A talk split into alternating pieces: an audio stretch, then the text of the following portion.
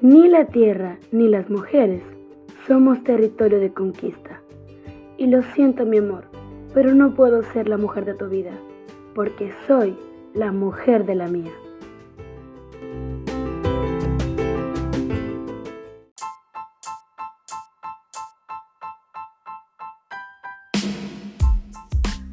¿Cómo saber si soy feminista? Buen día tengan todas hermanas. Espero que sea un maravilloso día para todas y bienvenidas a este nuevo capítulo de su podcast favorito.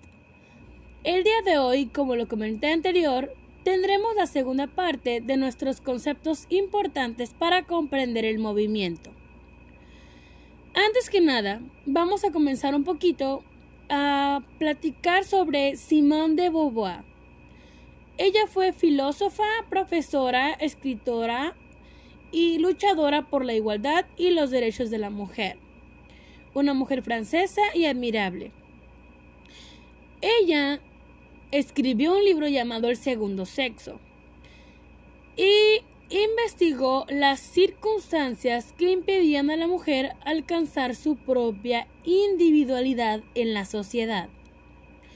Con esta investigación, desenmascaró rotundamente el mito de la feminidad, al poner en evidencia las barreras y los artificios de los que se ha valido el sistema para mantener a la mujer atrapada en el mito. Es decir, imitando el mismo patrón. ¿Por qué? Porque así debía ser. Esto hizo pensar a Beauvoir la famosa frase no se nace mujer, se llega a hacerlo. Y alrededor de esta frase ha habido muchos conflictos, tanto del entendimiento como el hecho de que no todas las personas se sienten cómodas con esto. ¿Y por qué?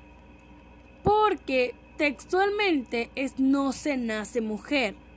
Sin embargo, se ha utilizado muchas veces para decir que cualquier persona puede ser mujer con el paso del tiempo. Pero a lo que realmente se refería Simón era que de cuna, enseñanza o crianza no eres mujer. ¿Y por qué? Porque te enseñan cómo es una mujer. Y nadie debe de enseñarte cómo ser tú, cómo comportarte tú, cómo pensar tú. Cada mujer, en criterio propio, debería decidir en qué mujer se quiere convertir, sin seguir ningún tipo de estereotipo. Y ella de hecho hace hincapié en la falsa feminidad que le inculca esta sociedad a las niñas sobre cómo deben de ser. Y es que es cierto, nos dicen, bueno, hay cosas como no te ensucies, siéntate bien, no te pongas esa ropa, peínate, vas a salir así, aprende a hacer los quehaceres, aprende a cocinar. Entonces, ella menciona también que se llega a ser mujer. ¿Pero por qué? Porque cuando alcanzamos esa individualidad e independencia que nos fortalece al fin, alcanzamos la cúspide del éxito personal. Es decir, no hay feminidad. Es una tremenda tontería. Pero ¿por qué la sociedad quiere inculcarnos la feminidad? Para que nos comportemos como ellos consideran correcto para una, entre comillas, damita o señorita. Y que sigamos dependiendo de una pareja, cosa que no es necesario. En lo personal, yo amo esta frase ¿Por qué? Porque creo que todas las mujeres tenemos un poco de esto. Nacemos creyendo que ya sabemos cómo debe de ser una mujer, cómo debemos de comportarnos, cómo debemos de pensar para estar bien con los demás. Sin embargo, empezamos a ser mujer cuando nosotras abrimos los ojos y la mente para poder entender que no todo lo que nos enseñaron está bien y que podemos ser excelentes mujeres sin seguir el camino que nos han mandado y quitándonos estos pensamientos em, pues viejos de antaño y molestos que tenemos que seguir solo por el hecho de que así nos criaron para ser mujer. Bueno, está, ese tema está súper completo y podemos seguir hablando mucho sobre este libro, este tipo de autoras y este tipo de temas. Pero vamos a pasar un poquito de vuelta al tema que vimos anterior en la, en la um, sesión pasada sobre el sistema patriarcal. Aquí podemos hablar un poquito sobre que ese sistema es el que desencadena la violencia de género. Y es cierto porque al poner al hombre como el centro de todo, nosotras quedamos por fuera. Y por eso tendemos a sufrir estas violencias solo por ser mujeres. En el sistema patriarcal, la diferencia sexual se presenta como razón suprema, base y fundamento de la discriminación. Que no debería de ser así, pero así es. O sea, debido a que gira a torno del hombre, nosotras quedamos em, pues desprotegidas y eso nos hace sentirnos fuera y tener que sufrir estos problemas. La sociedad dice que no, pero luego hacen bromas tipo como, es que es mujer, es que anda en sus días, es que las mujeres solo saben comer y llorar. Ay, no, ya no, ya no sé qué decir la verdad. Mm, las mujeres somos mucho, pero la sociedad patriarcal no quiere verlo. ¿Y saben por qué? Porque ni siquiera quieren ver que es patriarcal. O sea, no quieren ver, no quieren abrir los ojos para ayudarnos. En este sistema patriarcal, la subordinación de los hombres, porque ellos también dicen, ay, es que nosotros también estamos oprimidos por esto y por el otro. La subordinación de ellos llega hasta que ellos mismos pasan a ser cabezas de familia y comienzan a dar órdenes en su propia familia o casa. O sea, solo acatan órdenes, entre comillas, hasta que ellos pasan a dar las órdenes. O sea, no es... Mm, no es lo mismo, no pueden compararse con la subordinación de las mujeres, la cual es para toda la vida. Las mujeres hemos participado durante milenios en, en el proceso de nuestra propia subordinación y es porque se nos ha moldeado psicológicamente para que interioricemos esta idea de nuestra propia inferioridad. Es decir, nosotros empezamos a creer que es correcto.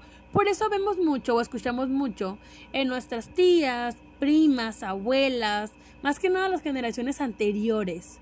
Escuchamos mucho, es que así son las mujeres, es que así debemos de portarnos, es que así debemos de ser nosotras. No, así no debemos de ser. Que ustedes crean que así debe de ser una mujer, porque están cegadas en esa idea de inferioridad que se les ha implantado como chip en el cerebro, no quiere decir que todas queramos eso y que todas vayamos a permitir eso.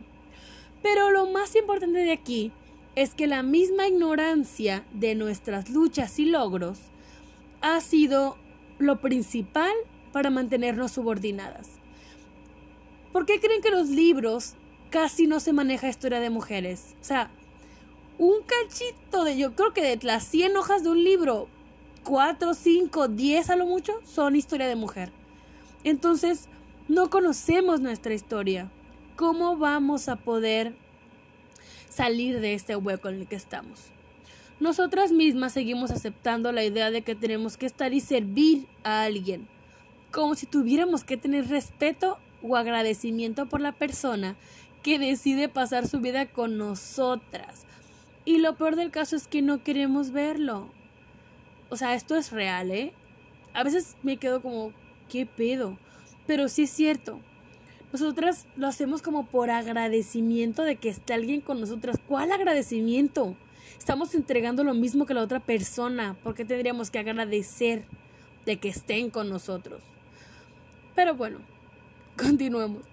Una de las frases más lindas para mí en todas las marchas y todas las protestas que yo he asistido y he visto es la que dice, mujer escucha, esta es tu lucha. Y es por lo mismo que yo mencionaba antes. Nosotras ignoramos nuestra historia y nuestra lucha feminista. Y por eso seguimos oprimidas. Lamentablemente muchas de las mujeres que no se proclaman o que no quieren entrar al feminismo es por eso. Porque no ignoran esta, esta lucha que hemos llevado a través del, del paso de la historia, del paso de los años. Y esta frase de mujer escucha, esta es tu lucha, para mí, para mí es importante porque yo sí quisiera que todas se pusieran a pensar e investigar un poquito sobre nuestra lucha. Y que aún así las mujeres feministas seguimos al pie del cañón con todas las que no se consideran feministas. Y estamos aquí para todas. ¿Por qué? Porque vamos juntas, aunque unas comienzan su deconstrucción después que otras, o unas se resisten a la deconstrucción. Pero yo sé que algún día todas vamos a poder ir por un mismo camino.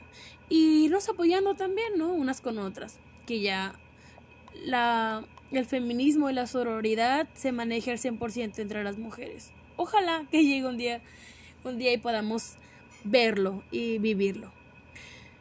Por si fuera poco, pasando a otro tema, dejando de lado lo sentimental. Em, vamos a comentar un poquito sobre las ideologías patriarcales. Estas ideologías que nos dividen entre femenino y masculino o hombre y mujer no solo afectan a las mujeres, porque somos inferiores obviamente en este plano, sin embargo, que también limitan y restringen a los hombres. O sea, a pesar de que ellos son privilegiados, aunque ellos digan, no, no somos privilegiados, sí son. Entonces, a pesar de este privilegio, ellos también son, eh, puede ser limitados o restringidos a, a hacer las cosas que nosotros hacemos. Por ejemplo, al asignar a nosotras, mujeres, un conjunto de características y comportamientos y roles propios de nuestro sexo, obviamente a los hombres quedan obligados a prescindir de estos roles y tienen sus propios roles obligatorios. Entonces, se quejan y se quejan y se quejan, pero ellos también están siguiendo un patrón obligatorio. ¿Por qué? Porque es cosa de hombre, porque es cosa de macho, porque es cosa eh, masculina. En vez de que todo sea neutro, o sea, todo sea en pareja, tranquilo, normal. Ahora, si pensamos un poco, por eso es que se ha visto últimamente hombres concientizando a otros hombres a que piensen un poco de que lo que está establecido para ellos no es obligación. Por ejemplo, yo he visto chicos que se maquillan y se maquillan precioso. Entonces, qué bueno, qué bueno que no sigan el mismo patrón, que puedan hacer su camino como ellos quieran, sin importar que tengan estrictamente marcado algo para el masculino. Entonces, hay chicos también que se visten con ropa que no tiene género, es decir, pueden usar una falda, un vestido, un pantalón, de, del tipo que sea. Mientras sea una, una ropa o un peinado, una pintura, un accesorio, lo que sea, que te guste, se te acomode a tu cuerpo y te sientas seguro y cómodo de portarlo, adelante, adelante. Pero haz lo que te, lo que tengas que hacer que te haga feliz sin importar lo que van a decir los demás. Pero a veces están tan ocupados intentando opacar y desestimar el feminismo que no se dan cuenta que ellos también están siendo atrapados por el patriarcado. O sea, no es que el patriarcado sean los hombres, es que el patriarcado es el sistema. Y no quieren verlo, pero ellos también están dentro de un tipo de régimen del patriarcado. Por ejemplo, vamos a, explicar tantito que no es obligación que los hombres paguen la cuenta. Si bien es cierto que ahora las mujeres se está viendo mucho que nosotras podemos y si queremos invitamos, o sea, no pasa absolutamente nada, tenemos dinero y por algo lo tenemos, porque trabajamos y trabajamos muy duro para poder tener nuestras cosas también. Entonces, no es obligación que ellos paguen eh, ni es obligación que ellos compren casa para la familia, porque la mujer también puede comprar su propia casa. Y eso es más que nada, yo creo que un logro personal. También pueden encargarse del hogar y de los hijos. O sea, es completamente normal ahora. Siento que hay resistencia todavía con la sociedad. Según los hombres, este tipo de acciones, como el hecho de pagar la cuenta o comprar la casa para la familia, o sea, estar obligados a comprar la casa para la familia, mantener a la familia obligatoriamente, o sea, no querer trabajar como equipo. Según ellos, esto es acción de caballero. ¿Por qué? Porque los caballeros así tendrían que ser. Eh, pero en realidad, y según pues yo y todo el mundo, es la masculinidad la que se les lastima. Si otras personas les cuestionan al respecto. Es decir, ¿qué va a decir un hombre? Vamos a ponernos algo sencillo. Cuando sus amigos le pregunten si ya, pues si ya se casaron y están viviendo con su esposa, que si cuánto le costó la casa, por ejemplo. Ay, qué padre, tu casa, ¿dónde la compraste? Ah, no, la compró mi esposa. Y luego empiezan los comentarios, ay, míralo, él ni casa le dio, ella compró todo, o él es su mantenido, o... Y empiezan los problemas. Entonces, con tal de ellos sostener su estatus masculino y macho, toman una carga que bien puede ser dividida en la pareja. Y no conforme con eso, minimizan a la mujer y sus capacidades. Ay, hombres, hombres, aprendan, aprendan. ¿Por qué? Porque bien podemos ser equipo, pero no quieren. Quieren una mujer sumisa, entre comillas, de casa y y ellos hacerse los machos encargándose de la familia. Pero bueno, estos temas tendrían muchísimo por sacar. Ah, aquí hasta aquí voy a dejar el tema de hoy. Sé que hay mucho, mucho por abordar todavía y que podemos seguir hablando mil horas, pero me gusta hacer cortos los programas. Sin embargo, seguiremos viéndonos poco a poco y aún nos quedan muchos temas en este bonito proyecto. Yo las quiero mucho y nos vemos muy pronto. Su amiga Naye les saluda desde Guaymas, Sonora. Y bye. Mujer, sorórate.